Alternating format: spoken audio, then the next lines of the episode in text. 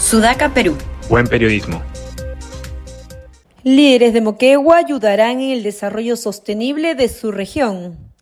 La participación de las comunidades y el cierre de brechas de acceso a comunicación busca formar líderes que logren involucrarse en la participación ciudadana junto a sus comunidades. Según la revista Forbes, en Perú se ha retrocedido 10 años en términos de la lucha contra la pobreza. Por esta razón, el cierre de brechas sociales es uno de los objetivos más importantes a futuro. Para garantizarlo, se requiere de acciones que vayan más allá de acuerdos obligatorios y marcos legales. En ese sentido, la iniciativa Moquegua Crece busca a través de acciones voluntarias, como la generación de oportunidades de empleo y la participación de todos los actores, el desarrollo sostenible de la región.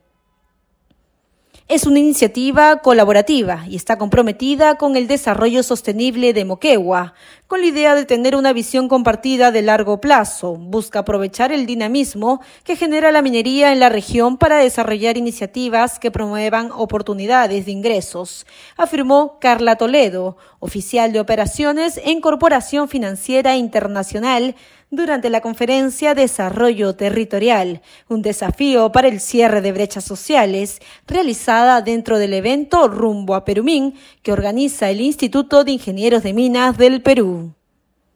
Toledo resaltó el involucramiento de actores para lograr establecer una visión compartida a nivel territorial que permita el desarrollo a largo plazo. En esa línea, informó que detectaron que más de 500 líderes no accedían a la información sobre minería y desarrollo que sea fácil de comprender y resulte relevante para sus funciones. Para cerrar estas brechas de acceso a la información, se capacitó a los líderes a través de pequeñas piezas comunicacionales. Este proceso se realizó a través de redes sociales como WhatsApp, Facebook y Zoom y temas a tratar fueron el ciclo minero, uso de recursos y la participación ciudadana.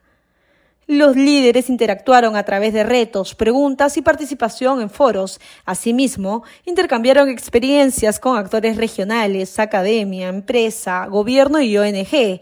Hasta el momento, 343 líderes, 55% mujeres, son parte de este programa que busca contribuir a establecer objetivos en común y formar líderes con mayor información para involucrarse en la participación ciudadana. Nuevas iniciativas de ingresos. Las comunidades son esenciales para el desarrollo sostenible, pero las entidades públicas y privadas también deben trabajar en conjunto. Es así que el IFC, junto al gobierno regional de Moquegua, el CEPLAN y la Universidad del Pacífico, trabajó en la actualización del plan participativo para el 2032 el objetivo es brindar oportunidades de ingresos o empleos a partir de la diversificación económica de la región.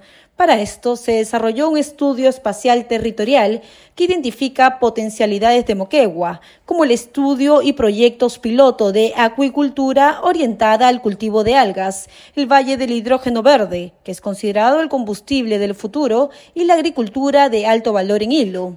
Sobre estas posibilidades de diversificación de economía, Milar Centeno, jefe de la Oficina de Diálogo y Prevención de Conflictos del Gobierno Regional de Moquegua, agregó que Moquegua posee 498.196 hectáreas destinadas o con potencial de desarrollo agropecuario, de las cuales 17.725 hectáreas se encuentran en producción, menos del 3.6%.